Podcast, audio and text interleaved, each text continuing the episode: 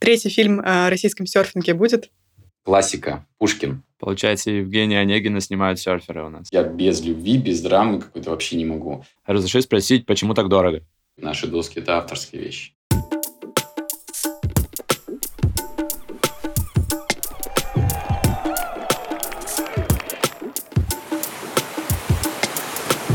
Всем привет! В эфире Серфелло, первая российская СМИ о серфинге, субкультуре, индустрии и людях на волне. Мы Даша Егор, ведущие подкаста и райтеры телеграм-канала Серфеллы, в котором ежедневно рассказываем о важных событиях, которые уже сейчас меняют мир отечественного и глобального серфинга. Публикуем актуальные фото и видео новости. Это 12 выпуск первого сезона Серфеллы, и мы с радостью хотим представить нашего гостя. Константин Кокарев, режиссер фильмов «Прибой» и «Путь за мечтой», серфер, шейпер, основатель проекта «Surf in Siberia». Привет, Константин, добро пожаловать к нам на подкаст. Привет, ребята, привет, всех рад видеть. Константин, ты круглый год проводишь в путешествиях, причем география этих путешествий очень широкая. Сегодня ты во Владивостоке, а завтра в Сочи, потом Индонезия, затем неожиданно Мурманск. Расскажи, где ты сейчас? Ой, знаете, сейчас я в Санкт-Петербурге, северной нашей столице, где я считаю самое большое серф-комьюнити у нас э, в нашей стране. И тут я по работе снимаю большое художественное кино, и 7 марта все могут его лицезреть на больших экранах. А, круто. А что это за кино? Кино Евгений Онегин. Классика. Пушкин. Историческое большое кино. Ты как э, оператор-постановщик, да, там выступаешь? Нет, я работаю вторым оператором. Оператором-постановщиком работает мой э, близкий друг, которого как раз-таки я и научил кататься на серфе в свое время. И вот мы с ним э, тут иногда на выходных ездим на залив, катаемся. Очень здорово. Он это называет э, Калифорнией, говорит, снимаем классное, красивое кино и катаемся на, на серфинге. Все супер. Класс. Получается, Евгения Онегина снимают серферы у нас. Ну, это же не зависит от того, серферы или не серферы. Люди. Люди все делают. А кто они по принадлежности, это не важно. Серферы – это такое состояние души. А, сейчас в Петербурге самое время для серф-прогнозов. А, ты, понятное дело, серфишь, наверное. Много народу в воде? В воде, на самом деле, на крайнем прогнозе, вот буквально позавчера, было очень мало людей. То есть я насчитал до 10 человек. На парковке было там машин 5, наверное, всего лишь. А до этого в батарейке было прям куча кучная. Там и Леня со своими прокатами, все бла-бла-бла, все тут э, местные деятели. Ну, как бы здорово, большое комьюнити. И приезжаешь, но что-то, я бы не сказал, что все супер дружные. Как будто бы нету общего какого-то такого флоу. Все двигаются на одиночно, может, потому что все взрослые. Или... Не знаю, короче, нет общего комьюнити. А в такой большой толпе местных ты сталкивался с локализмом? Или бывали, может быть, случаи? Или тебе любезно уступают волну, потому что тебя знают все? А, локализм, да какой тут локализм? Тут э, локализм начинается, когда э, супер какой-то сложный, достаточно сложный спот – и много людей, а здесь бич-брейк, все люди распределяются по своим пикам, и как-то все лаконично, без каких-то таких моментов. Но у моего товарища, как раз-таки он у вас был, по-моему, в прошлый раз, или когда у Сергея Рашиваева была тут история, он говорит э, человеку, это моя волна, я там в приоритете, он говорит, так ты скажи, что я океан твой. Вот, ну, какой-то такой разговор был э, достаточно забавный. Так что я думаю, ну это не локализм, это немножко даже дурацкая просто ситуация. Человек просто не понимает правил. Интересно узнать, на чем ты сейчас катаешься. Ты наверняка меняешь регулярно доски. Да, знаете, я сейчас э, на Бали как раз-таки, когда был, катался на Алмериках. У меня было там порядка трех-четырех разных досок. Мне на день рождения подарили, подарили GS, я ее сразу же на следующий день сломал пошел там на Лувату Секрет и меня там подзакрыло.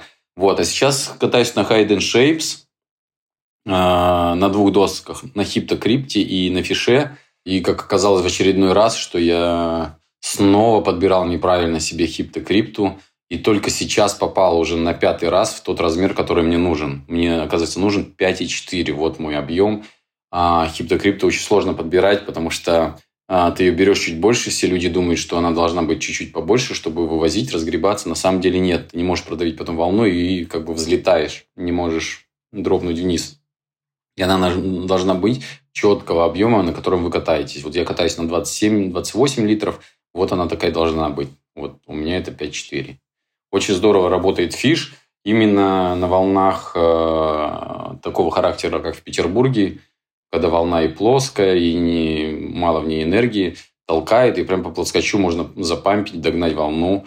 Ну и в Тереберку я ее брал недавно, там покатался, очень, очень такая классная, даже немножко там можно было притрубиться чуть-чуть. Ну, хорошие, хорошие доски, я не ожидал. Я как бы насчет фиша сомневался и как бы угадал, что правильно его взял. А хиптокрипто классическая вещь для всех волн, очень хорошая.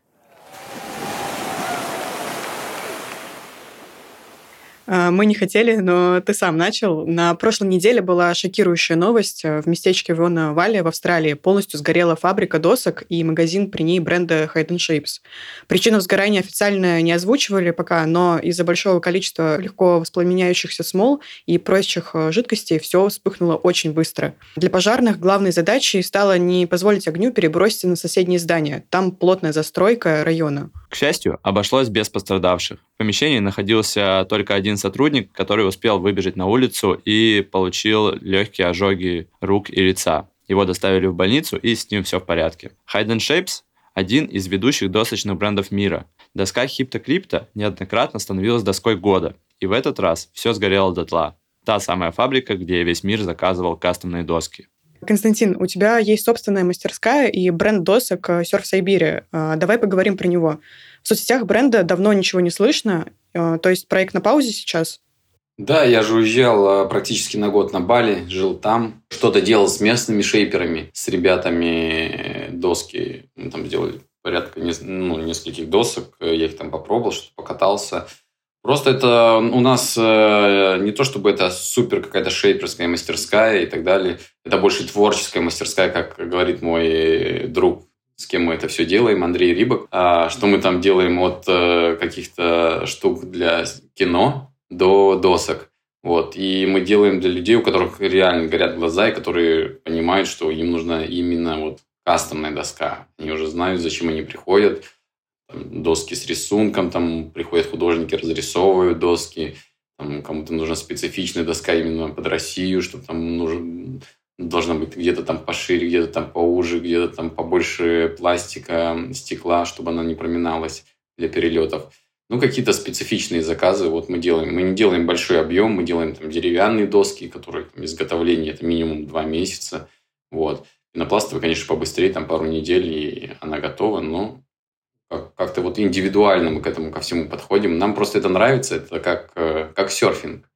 То есть это не коммерческая такая составляющая, это больше для души, для рук. Сейчас в продаже досок уже нет, но в серфшопе Anker еще можно найти старую карточку ретро-фиша на 35 литров. И цена там 117 тысяч рублей. Разреши спросить, почему так дорого? Дорого, потому что это очень много времени, эти доски стоят, в принципе, за границей, если вы посмотрите, от полутора тысяч долларов. А если вы переведете сейчас рубли в доллары, то это будет дешево. Потому что надо бежать и покупать ее срочно. Вот. А на самом деле очень много труда в нее ну, как бы вкладывается в это все. Это качественная вещь, это как э. То есть вы повесили ее на стену, и она будет радовать ваш глаз всю жизнь. И ее можно передать будет детям, внукам и так далее. Вот это как бы, это не просто серфборд, на котором ты покатался, забыл, выкинул, поменял. Это вещь, которая радует душу, которая радует глаз, и с которой ты срастаешься. Это, это твоя вещь. Если тебе нравится, если это как бы твое, ты приобретешь ее за любые деньги. Это то же самое, что почему Hide and Shape стоит полтора миллиона, доска вот эта вот прозрачная, там кусок пенопласта, и делается это все достаточно просто, потому что это авторская вещь, и наши доски – это авторские вещи. А есть ли планы восстановить производство и что-то еще новое попробовать? Ой, э, все зависит от времени. Я, к сожалению, сейчас не обладаю большим количеством времени. Вот сейчас на проекте в кино. Потом хочу покататься на сноуборде. Ну, может быть, какую-то одну доску, там, две мы сделаем в промежутках. Но это тоже все такое авторское, авторское. И сделать какое-то большое производство – ну, нужно делать, наверное, его где-то в Китае, просто контролировать это все. Если большое массовое производство, это, ну, как бы это уже бизнес такой, бизнес не с душой, я считаю. Это уже больше про деньги. То есть на, в нашем случае тебе нужно реально переезжать куда-то жить э, там, в Китай или еще куда-то, чтобы контролировать все это. Иначе это превратится в билиберду какой-то. Везде должен быть контроль, когда большое массовое производство. Ну или нанимать людей, кто этим там занимается. Ну и, соответственно, тогда ты этим не занимаешься, это просто бизнес. Это просто вещи, которые ты зарабатываешь, ты делаешь, ты просто это умеешь делать. А все-таки на, в нашем случае это больше такая soul история.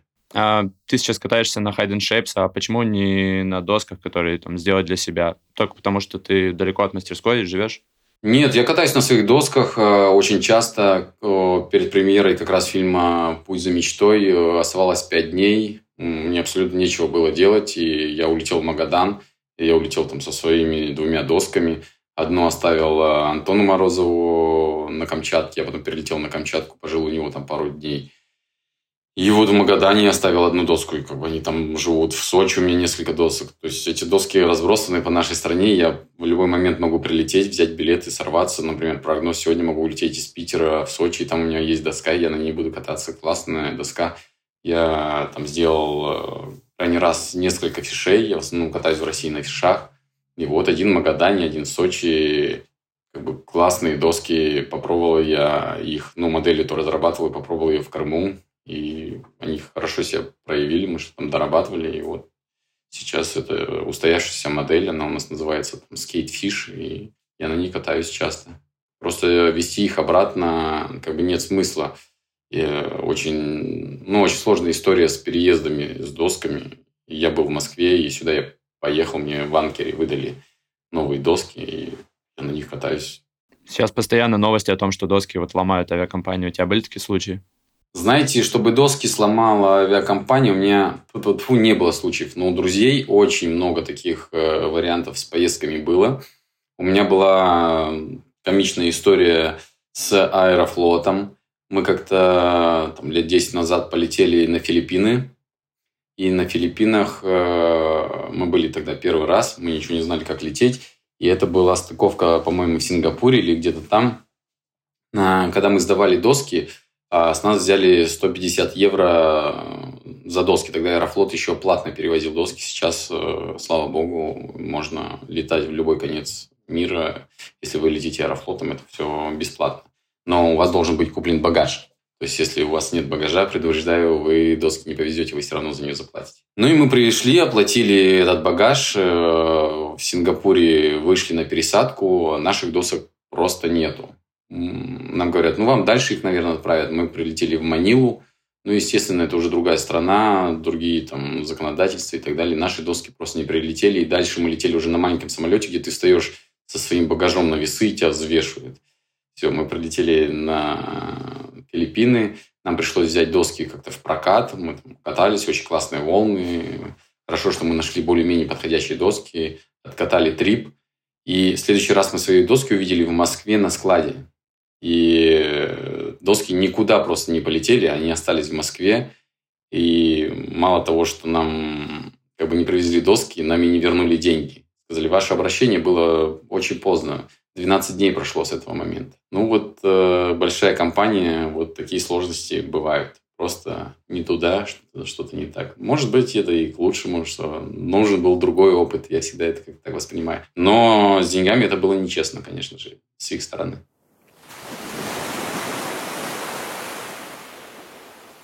А, на Сахалине завершился чемпионат по шортборду, а в Калининграде по лонгборду. На короткой доске победили Ильдар Кокурин и Анна Чудненко. На длинной доске Даниил Филинов и Анна Шаповал. Константин, ты следишь за чемпионатом? Честно, не слежу. Лично с ребятами общаюсь. Ну, это какой-то между собойчик, мне кажется. Вот. А, Полетели, потусовались. Я так делаю с ребятами, вообще просто куда-то вылетаю. На самом деле встречался с одним товарищем, который летал и туда, и туда. Вчера мы там встретились в Петербурге на пяти углах в каком-то классном заведении. Здесь столько классных и модных э, едалин, так сказать. Мне очень нравится. И вот он рассказывал, как там все прошло, что он первый раз в России куда-то там поехал э, вот на Сахалин, потом в Калининград. Говорит, классно, не ожидал, такие волны, все. Ну, на Сахалине сильно дуло, а в Калининграде ему понравилось, достаточно было здорово. А ты когда-то участвовал в чемпионатах? Да, я как-то участвовал в чемпионате, причем в первом чемпионате эм, он был на Бали. меня прям заставили там поучаствовать. Э, я очень не люблю соревнования в целом. Как бы для меня это... Для меня серфинг – это такая составляющая, как раз-таки до которой нужно дойти успокоиться. А на серфинге ты, наоборот, разгоняешься соревнованиями, это какое-то состязание, это какой-то вот э, вырвать э, там кубок первенства из зубов товарища. Мне это как раз в серфинге вообще не нравится. Как раз таки мне это очень сильно напрягает. Мне как бы классно кататься с друзьями, где-то на споте, где ты друг друга знаешь, ты друг друга очень сильно уважаешь, поддерживаешь и так далее, а не вот эта вот э, собачья игра непонятного, что в один мячик. Участвовал, да, и был тогда президентом Федерации Феликс Паки, он говорит, да, давай, все, участвуем. Мы снимали тогда первый фильм, он назывался, по-моему, «Первая волна». Мы с Сергеем Каратеевым вели эти соревнования. Вот, и он говорит, все, иди твой заезд, иди попробуй. Я заплыл, я такого негатива выхватил. И все, и я как бы не участвую в соревнованиях, не нравится мне этот вот дух соревновательный. Но в свое время на сноуборде, когда я катался профессионально, я очень много как бы, участвовал в соревнованиях, много соревнований выигрывал. Ну и самые крупные соревнования были в Лондоне, я помню, на Трафалгарской площади, по-моему, он назывался Heavy Metal э, ACDC. Вот, э, мы катались, там э, была такая огромная, это вся площадь забита людьми. Вел такой темный парень, как из фильмов, эти соревнования все это прям такая огромная энергетика на тебя действует, у тебя все круто получается. Мы, к сожалению, заняли четвертое место, хотя шли очень плотно до второго. У нас капитан команды упал э, в финале, и с нас сняли баллы. Вот, и потом самая эпикой была, когда поднялся занавес, откуда мы стартовали, и сзади нач- начали выступать э, на финале группа ACDC. И это было, конечно, вау. Это такая прям мощная.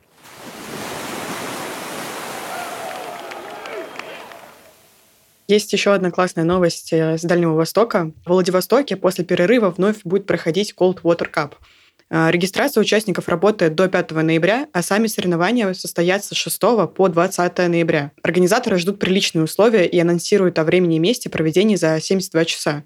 Мы оставим ссылку на сайт Cold Water Cup и регистрацию на соревнования. Там есть на что посмотреть. Что важно знать о Cold Water Cup? Это альтернативные соревнования, которые происходят без участия и поддержки Российской Федерации серфинга. Организаторы – местные локальные парни, а состав участников включает победителей чемпионата России. Не хотел бы ты поучаствовать? Поучаствовать, наверное, нет, но с удовольствием бы приехал бы и покатался, и поддержал бы людей, может быть, э, какими-то теплыми словами, может быть, э, провел бы, поговорил что-то в микрофон, рассказал бы. Я ребят поддерживаю, вообще очень крутое начинание. Все, что связано с, не, не, с маленькими какими-то мероприятиями местными, это все очень сильно развивает, конечно, как бы культуру. Вот. И я ребят тоже поддержал, сделал репост их э, вот этого приглашения на соревнования. И если бы у меня было время и был бы хороший прогноз, я бы, конечно, поехал Владивосток. Вообще One Love, э, одно из лучших мест. Вообще Дальний Восток у меня как бы в душе. Я там прожил 10 лет э, жизни, и мне очень нравится там такая своего рода Аляска, я бы сказал. И на Камчатке, и на Курилах, и на Сахалине, и в Магадане. Везде прекрасные волны бывают. И самая длинная волна в моей жизни была как раз-таки во Владивостоке.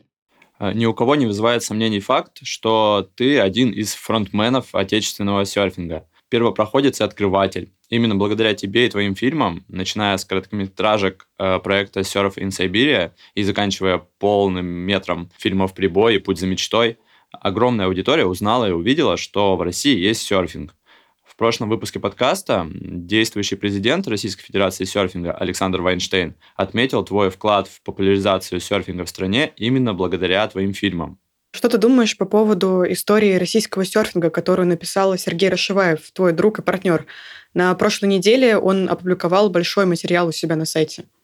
Сергей вообще талантливый, на мой взгляд, мог быть талантливым журналистом, и все вот как бы это он собирает э, и делает. Ему прям, прям это вот его собрать что-то. А, конечно, это тоже авторская история, потому что это написано с, с вида, как бы со стороны одного человека, который в этом во всем участвовал. Но в целом это очень интересно и познавательно. Я вспомнил некоторые моменты, которые происходили. все там правда, там нету ничего придуманного, и просто вот летопись такая, как, как и что было. А, в статье отмечены важные для индустрии даты, когда в стране появились первые серферы, первые чемпионаты, федерации, школы, знаковые фильмы, бренды и медиа. И раз уж мы так много раз произносим слово «первый», то фильм «Первая волна» 2011 года считается первым российским фильмом о серфинге. Согласно статье Сергея Рашиваева, фильм попал в музей серфинга в Австралии именно как первый российский серф-фильм. Картина была снята по заказу Российской Федерации серфинга. Это правда? Ну, а, если честно отвечать на этот вопрос, тогда не было федерации. Она как бы как существовала в головах, но на бумаге она не была даже зарегистрирована. Был попечительский совет, были какие-то там олигархи, которые это все поддерживали, и банки и так далее. Потому что люди, которые в этом во всем варились, они ну, как бы были знакомы, и их знакомые их поддерживали. Вот, так называлась эта федерация. Да, действительно, они нас поддерживали. Мы ездили за баджет, снимали этот фильм э, именно так называемой федерации. Вот, и тогда Феликс, как раз Феликс меня позвал это делать. Я заканчивал э, сноуборд-карьеру в то время. И он говорит, не хочешь снять что-нибудь с серфингом? Я сказал, конечно, я хочу, погнали, что там. Вот, и ворвался во все это медиапространство. Для меня это было просто как что-то новое. Я не пытаюсь серфинг перевести на какие-то коммерческие рельсы, только потому, что я знаю, что потом, вот как было у меня со сноубордом, тебе это надоедает, и вот эта отдушина, вот это вот твое состояние, в которое ты погружаешь, ты его просто теряешь. Это такое незыблемая тонкая ниточка, по которой ты двигаешься, вот этот поток, а, он просто исчезнет. Вот в этом нету у меня именно коммерции какой-то. Хотя, с другой стороны, я бы, конечно, мог бы сделать какую-то и школу на Бали, и, может быть, и в России, и какой-то бренд запустить. Вот, у меня все fun с этим связано. Я предпочитаю зарабатывать деньги где-то со стороны, хотя, если какие-то классные предложения, я, конечно, от них не отказываюсь. Вот, но вот как-то на таком э, вайбе я двигаюсь. И с Феликсом а, мы сошлись, э, у нас такая была не то чтобы похожая энергетика, но мы друг друга поняли и вот снимали. Мы с ним ни разу там не, не поссорились за все время, хотя ну, кто-то говорит, что он очень сложный человек. Мы как-то вот лояльно все сняли, и хороший получился фильм, который потом мы потом проехали с премьерами с этим фильмом. Ну, как-то вот есть и есть, был и был. Да, это первый фильм, он действительно лежит э, на диске. Его взяла какая-то девочка, кому-то там передала. Я уже не помню, как это было. В музее серфинга в Австралии в каком-то лежит наш диск с этим фильмом. То есть на тот момент у Федерации были средства на съемки такого большого проекта, да? Это не был большим проектом. То есть э, я со своим э, товарищем, у нас всего было два человека, и мы снимали на какую-то полубытовую камеру. Я выступил э, продюсером и режиссером этого всего, он был оператором, это была какая-то там какая дурацкая в то время камера, штатив, какие-то маленькие рельсы. Мы вдвоем везде проехали. То есть там не так много локаций. То есть по сравнению с каким-нибудь прибоем или по сравнению пусть за мечтой, это вообще ничего. То есть это вот элементарно. Сели на самолет, полетели, поснимали. Это там не то, что какие-то постановочные съемки, серьезные и так далее. Это все такое for fun тоже. Что успели, то и сняли. Еще одна знаковая страница в истории российского серфинга – это 2014 год, рождение вашего с Сергеем Рашиваевым проекта «Серф Сайбирия». В следующем году, получается, у проекта юбилей 10 лет. Сергей в нашем подкасте поделился, что знал бы он перед съемкой прибоя, что ему предстоит, крепко бы задумался, идти ли на эту авантюру. Как у тебя хватает запала снимать фильмы иногда на чистом энтузиазме один за другим? Наверное, потому что я авантюрист. Знаете, вот это вот, э, вот эта страсть, это какое-то детство на самом деле внутри. Это мне помогает жить, любить, чувствовать вот это все. Авантюрист я как бы всех за собой тащу во все это. Если я верно понимаю, в перерывах между серф-фильмами ты коммерческий режиссер и оператор. В твоем портфолио реклама, музыкальные клипы, игровые кино и документальные фильмы. Как тебе удается сохранить баланс и не погрязнуть только в коммерции, оставляя силы и вдохновение для личных творческих проектов? Это достаточно сложно, а, но в целом работа есть работа, ты работаешь, и в коммерческой работе нельзя сказать, что там нет совсем творчества. Я же все равно занимаюсь визуальной, визуальной передачей эмоций. То есть я все равно занимаюсь творчеством. А одно дело, когда это творчество надиктованное, и ты просто делаешь э, какие-то вещи по заказу, по ТЗ. А когда я снимаю свои вещи, я делаю их так, как я хочу. Вот и все. Вот в этом вся разница. И, и я именно поэтому выбираю свою профессию, потому что она творческая, и мне нужно постоянно что-то создавать, что-то визуализировать, какие-то образы. Надо все время быть влюбленным, нужно все время как-то, не знаю, быть с музой, быть э, в этом состоянии. Я это называю все сила любви. То есть э, вот любовь, и мы на этом на всем двигаемся. Вот я без любви, без драмы какой-то вообще не могу. Мне как творческому человеку мне нужно все время куда-то лететь. Третий фильм о российском серфинге будет? Пока что непонятно. Я вроде бы на Бали как собирался что-то начать снимать, и у меня была какая-то такая инновация. Я думал, там начну, здесь продолжу. И ну, теперь я что-то совсем растерялся. Мне, мне как бы по моему состоянию не совсем подходит. Я, может быть, выпущу скоро короткометражку про Бали. Ну, не короткометражка, это такая зарисовка небольшая. А, про лето, про волны, про... Ну, какая-то будет вещь небольшая. Может быть, на свой день рождения в декабре выпущу, может быть, чуть позже. А третий фильм э, энергетический, я думаю, что да. Но пока средства... Нужна э, команда. Это командная работа. А, должны у всех гореть глаза а, на все это нужны средства. Пока что вот э, Сергей уехал, я думаю, ему пока что достаточно, и он не, не хочет э, что-то что делать, отдыхает, занимается там своими какими-то делами. Какие-то другие мои кореша, ну, что-то что хотят, но тоже у всех, э, чем старше становится, тем меньше эластичности и пластичности. Вот. Я как э, свистел, так и свищу. Куда-то еду, куда-то там гоню и так далее. Я думаю, что-то будет, если все сложится. На самом деле, в творческом плане, конечно, у меня есть какие-то, какая-то недосказанность, какие-то еще мысли, что я хочу какие-то другие форматы пробовать и так далее. Может быть, это будет полностью художественный фильм, а может быть, наоборот, это будет от первого лица какая-то такая вещи, совсем авторская, совсем, не знаю, фестивальная, там, где трясется камера и все такое снятое, может быть, на пленку или на телефон. Не, не знаю, есть куча мыслей, желания тоже есть. Пока что, ну, не то чтобы огромное, но это вот как огонек, который горит, и может он разгорится. Круто. Все российское серф-комьюнити точно ждет третий фильм. Вообще, по традиции, в нашем подкасте каждый гость делится эксклюзивом. Может быть, и ты расскажешь что-нибудь о новом фильме. Может быть, уже есть какая-то идея в твоей голове. Ну, даже если бы она была, я бы ее никогда бы не выдал. Это же, это же такая вещь, э, людям будет неинтересно. Ну, нужно по чуть-чуть всех подогревать. Э, так рассказал, и все, уже кто-то себе что-то нарисовал. Остается только посмотреть и понять, так он себе представил или нет. И фильм э, рождается обычно три раза. Первый раз ты его пишешь, э, там придумаешь, пишешь сценарий. Второй раз ты его снимаешь, и там уже очень сильно отличается от сценария, от того, что ты себе представлял по сценарию. И третий момент ты его монтируешь и озвучиваешь, красишь, и это уже совершенно другой фильм, это сильно отличается от всего предыдущего. Вот э, эти ипостаси он проходит. Так что сказать, э, когда ты еще не собираешься снимать, сказать, про что будет фильм, э, как сделать какой-то вброс, это ну, как бы обмануться самому и обмануть людей, я, я не решусь на это. Но в целом, я думаю, это будет в моем как бы, формате, в моей стилистике что-то душевное, что-то за душу берущее. Есть ли планы снять что-то художественное, а, не про серфинг?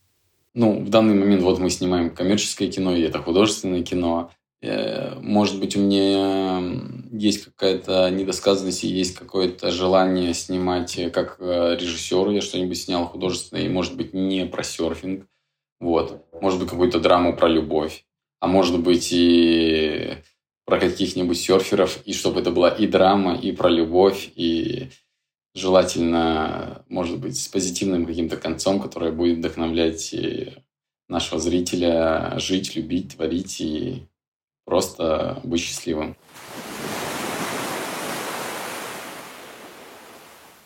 Серфелла не была бы Серфеллой без новостей из Бразилии. Бывший чемпион мира Джон Джон Флоренс поддержал организацию Фавела Редика, которая занимается помощью детям из неблагополучных районов Бразилии. Джон Джон провел целый день с детьми из бразильских трущоб. Вместе с легендарным серфером они играли в футбол и катались на досках. Как думаешь, что могут делать российские серферы по примеру иностранных коллег? Ведь благотворительность может быть разной, и это не всегда про деньги. Я поехал э, на Курилы, и мы туда как раз таки нам Anker Company дали несколько досок, несколько гидрокостюмов. Мы поехали, это единственная школа с детьми, которая стоит на океане, вот прямо от океана до школы 100 метров. Мы подарили в спортзале, я им показал, пришел там весь город посмотреть э, фильм, а все посмотрели там прибой.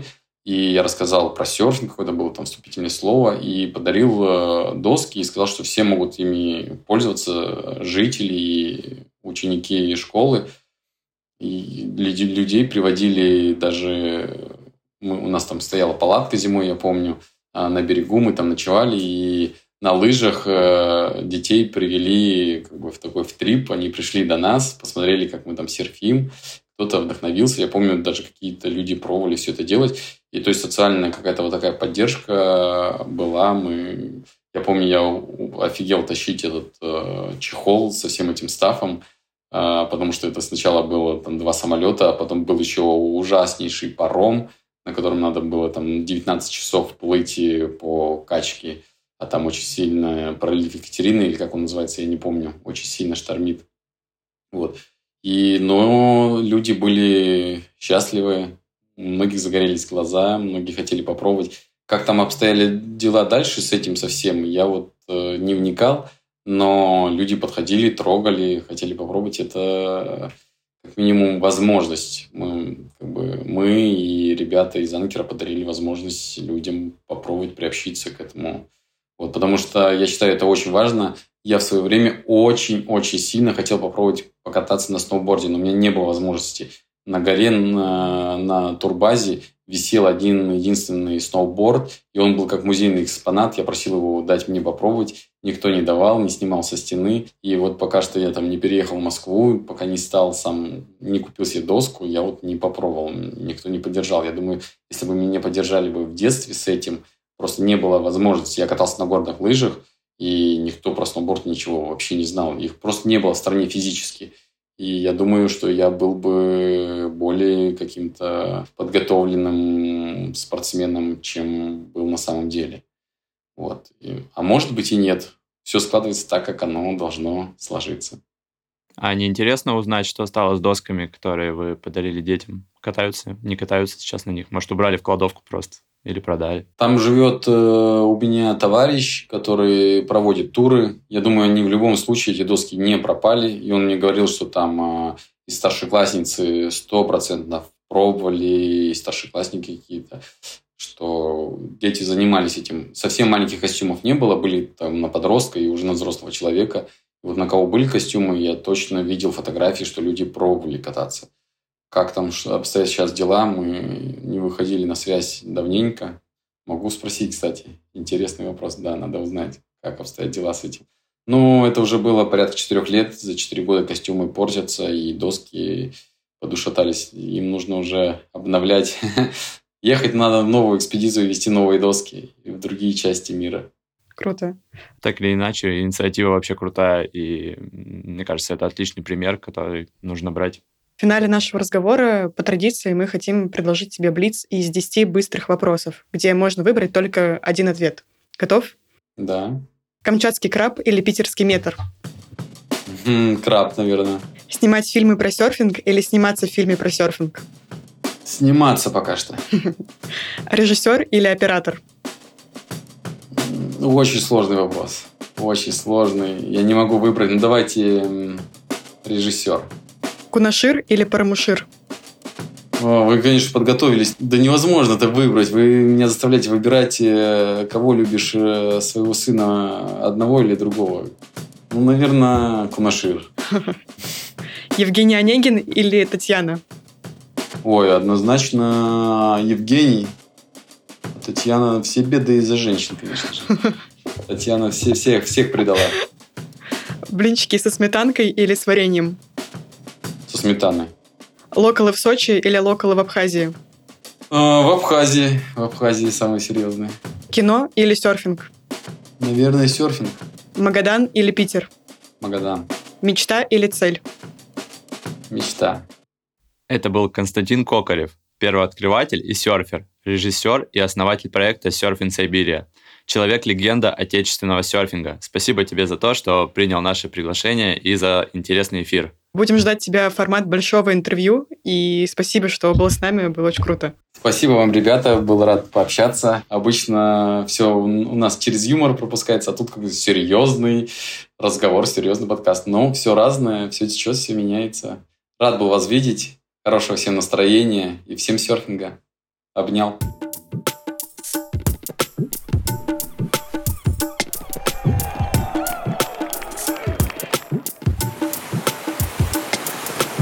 С вами был подкаст Серфелла. Слушайте главные новости о серфинге в России и мире каждую пятницу на всех платформах. Ставьте звездочки в Apple Podcast, сердечки в Яндекс Музыке, подписывайтесь и оставляйте отзывы в комментариях. Всем пока! Пока. До встречи в следующую пятницу на волнах Серфеллы.